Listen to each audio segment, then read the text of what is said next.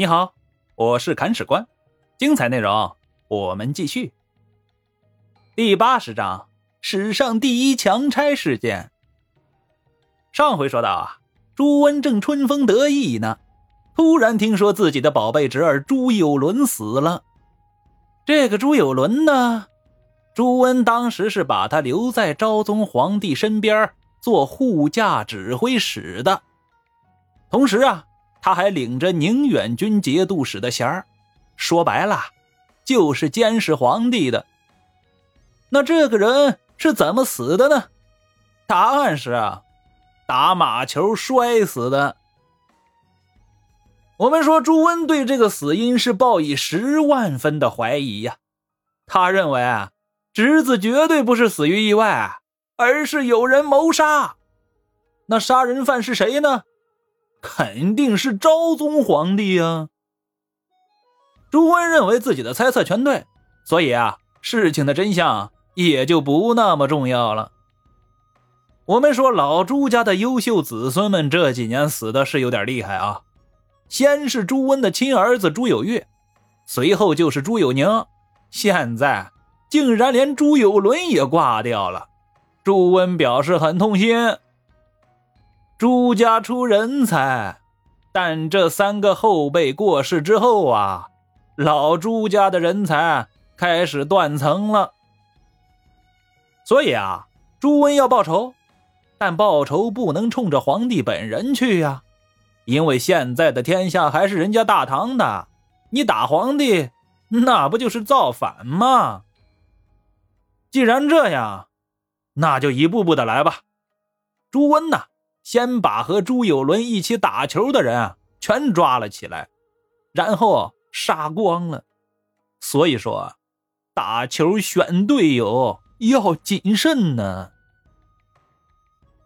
朱温杀光这些人还不解气，亲提七万大军，气势汹汹的来到了河中，威逼长安。而这对昭宗皇帝李晔来说，无异于飞来横祸呀。李烨就想啊，我真没杀朱有伦，就算是要杀，我也是杀你朱温呢。朱有伦的死对朕来说那是百害无一利呀。但是朱温不听解释，他就把兵屯扎在长安附近，也不说话，也没有进一步的行动，只是虎视眈眈的盯着长安城，就问你啊，怕不怕？昭宗皇帝表示很害怕，关键时候啊，他又想到了忠臣李克用，想要移驾晋阳去寻求庇护。这一想法也没啥毛病，只要李烨肯去啊，李克用肯定敢接。但中间有个问题，路被朱温给堵住了，李烨啊，他去不了了。那现在的局面就是个死局呀，怎么办呢？这时候啊，宰相崔胤出来说话了。这位崔宰相虽然之前和朱温两个勾勾搭搭的，但他之前这样做也是为了与太监集团做斗争啊。此人对大唐还是蛮忠心的。昭宗皇帝从凤翔返回长安之后啊，一直努力在编练禁军，以求自保。而主持整治禁军工作的人呢，就是崔胤。这时候，昭宗皇帝被朱坡三给讹上了。作为宰相的崔胤表示啊，要出来说几句话。他对朱温说：“朱有伦真真切切是自己摔死的，跟皇帝半毛钱关系都没有啊！你这起兵报仇根本就没有道理嘛！赶快回去吧。”朱温这边一方面痛失侄儿，根本不听人劝；另一方面呢。也想借题发挥一下，顺势把昭宗皇帝给掳走，控制起来，为下一步的篡位啊做铺垫。所以啊，事情发展到现在，事实的真相已经不重要了。朱温也不可能听从崔胤的话而乖乖回去，他呀要进行下一步的工作。所以朱温非但不听话，反而要把崔胤给搞掉。于是乎啊。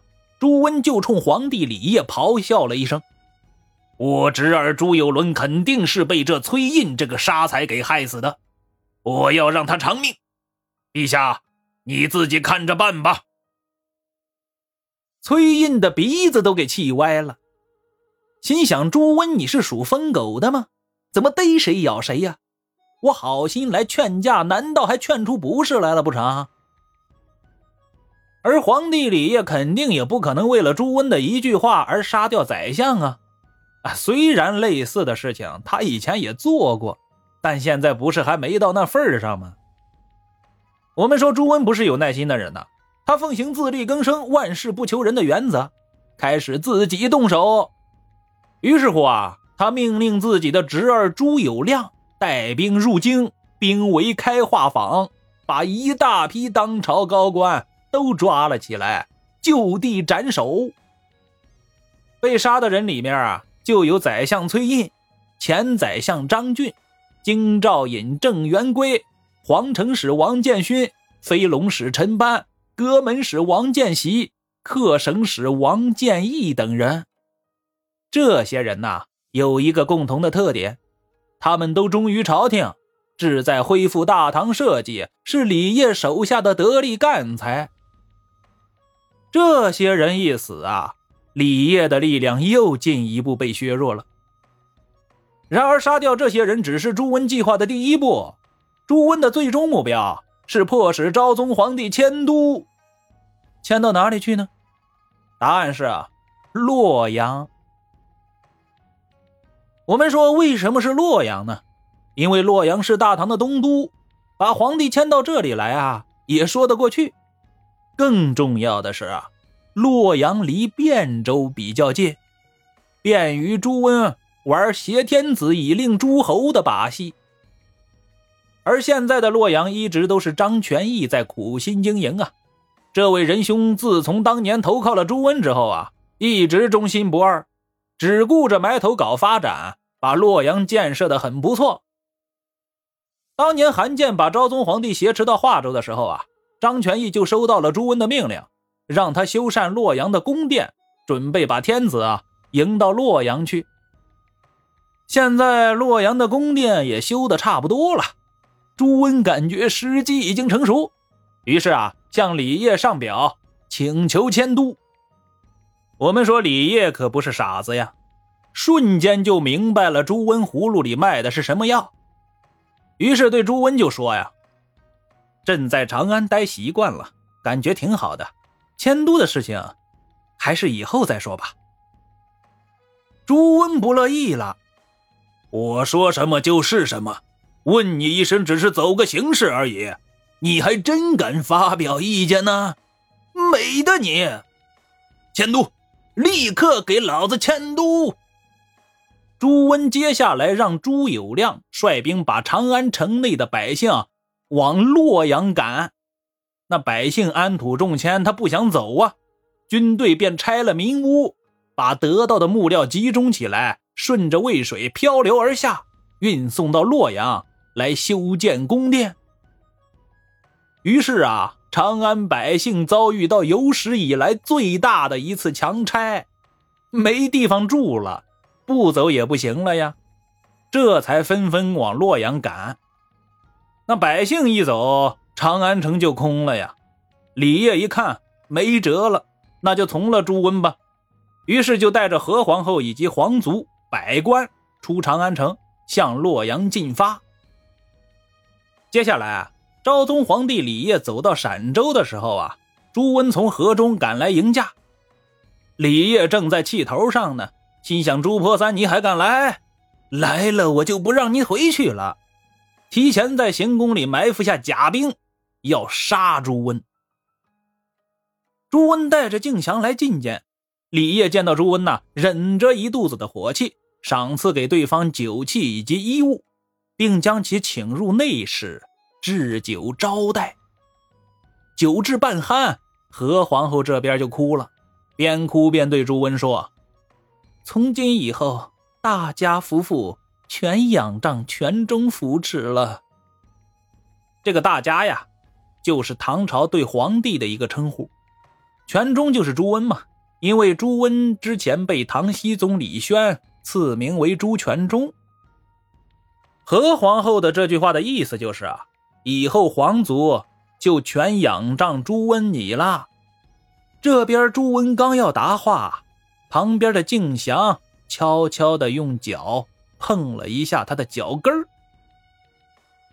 朱温瞬间就明白什么意思了，立马起身向昭宗皇帝说：“微臣不胜酒力，改日再来觐见圣上。”匆匆告辞而去。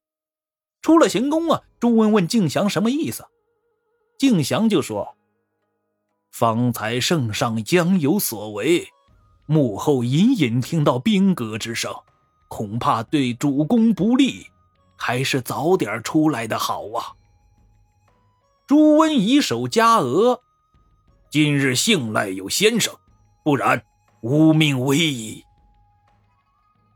这边李业眼见煮熟的鸭子飞走了，也没办法呀。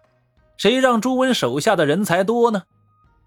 接下来，为了安抚对方啊，李业任命朱温管带左右神策军以及六军诸卫，以示恩宠。而朱温不是坐以待毙的人，他既然感受到从李业那里传过来的威胁，就要把威胁消灭在萌芽状态。朱坡三的做法很直接。他不仅收编了天子禁军，还在李业身边安插奸细。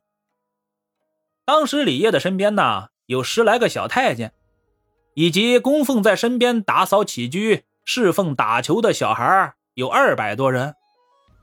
朱温一不做二不休，把这些人召集在一起，砍了脑袋，另选了二百多个年龄差不多的人啊，充实在皇帝身边。李业刚开始的时候啊。还没有察觉出来，待到后来渐渐明白了朱温的手段，不禁惊出一身冷汗呢。如此一来，昭宗皇帝真成了孤家寡人了。随后啊，昭宗到了洛阳，迁都顺利完成。我们说迁都是一件大事啊，为了表示郑重，朝廷开始改元。这次改变的年号也挺有深意的。名曰天佑。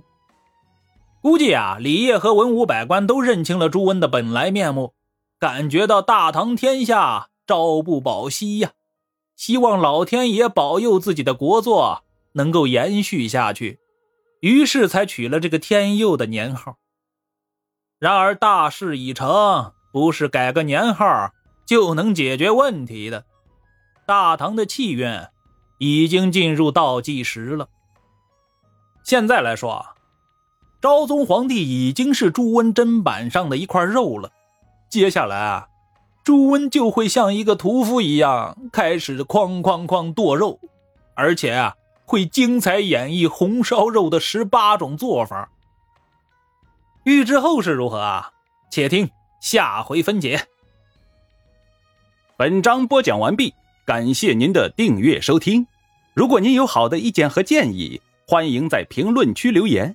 如果您感觉这个专辑还不错，欢迎您转发微信、微博、朋友圈。砍史官再拜顿首，感激不尽。